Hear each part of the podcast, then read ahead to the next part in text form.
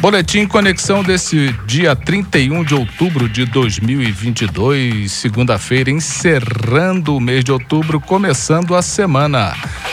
Dia Mundial das Cidades, Dia da Reforma Luterana, Dia das Bruxas, é hoje, Dia Mundial do Comissário de Voo, Dia da Dona de Casa, Dia Nacional da Poesia e também é Dia do Saci. Previsão do tempo com informações do Centro de Ciências Atmosféricas da Unifei. Para essa segunda-feira, a nebulosidade predomina ao longo do dia devido aos ventos úmidos que estão chegando ao sul de Minas Gerais a previsão de chuva com intensidade fraca moderada, principalmente à tarde, acompanhada de raios. Precipitação pluviométrica entre 5 e 10 milímetros, temperatura mínima de 18,3 já observada e a máxima de 29 para terça-feira, a chegada de uma frente fria no sul de Minas Gerais causa nebulosidade ao longo de todo o dia, o que afetará a temperatura máxima e essa terá menor valor comparado aos últimos dias. Há previsão de chuva com intensidade fraca a qualquer hora. Precipitação pluviométrica prevista entre 3 e 5 milímetros. Temperatura mínima de 19 graus e a máxima de 23.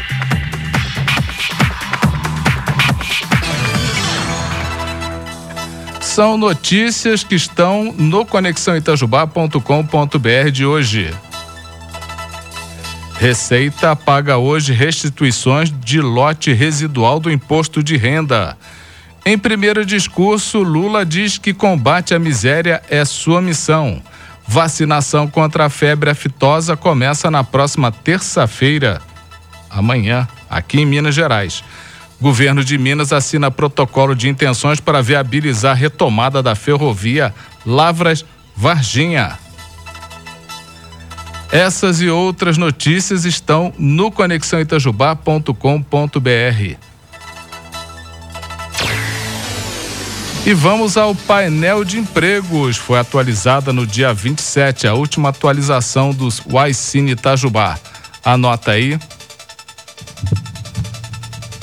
analista de desenvolvimento de sistemas, analista de infraestrutura TI, auxiliar de compras, representante comercial autônomo, torneiro mecânico, vendedor e vendedor pracista. Mais informações 359 98608245 repetindo 35 998608245. Lembrando que o Aicine Itajubá fica na Avenida Professor Ivan dos Santos Pereira, 47, no bairro São Vicente. E também estão lá no painel de empregos, no Conexão Itajubá, as oportunidades de emprego do ecossistema Itajubá Hardtech. Tem vagas disponíveis na B2ML, na Sol Place, aqui também na HVEX, na Solver procure na CAMI e você também no painel de empregos encontra essas vagas ou com mais detalhes no Instagram incite.vagas ou no site inovai.org.br barra vagas. Tá legal? Clica lá, boa sorte.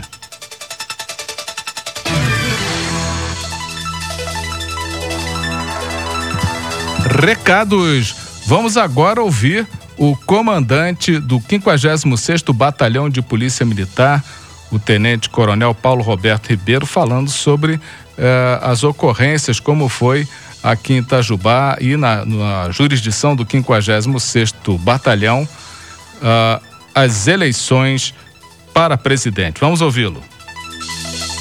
Bom dia, Otávio. Bom dia, ouvintes da Rádio Panorama. É, os trabalhos que a Polícia Militar realizou durante o dia de ontem nas eleições, é, no que tange às escoltas, a segurança das urnas e o policiamento nos locais de votação, transcorreu sem alterações. Agradeço a tropa nossa aqui da cidade de Itajubá e que trabalhou muito bem e também parabenizo a população da nossa cidade, que votou de forma ordeira, de forma responsável, não tivemos nenhum tipo de baderna, bagunça, as comemorações também foram é, dentro do limite, não houve nenhum desrespeito e também nenhum registro é, policial a respeito. É isso aí que nós temos para passar aí para a Rádio Panorama e para você, Otávio, e um bom início de semana para nós todos. Tá aí, esse foi o comandante do 56º Batalhão de Polícia Militar, Tenente Coronel Paulo Roberto Ribeiro, fazendo aí um balanço rápido das, uh, dos acontecimentos ao longo de, de domingo, no dia das eleições para presidente.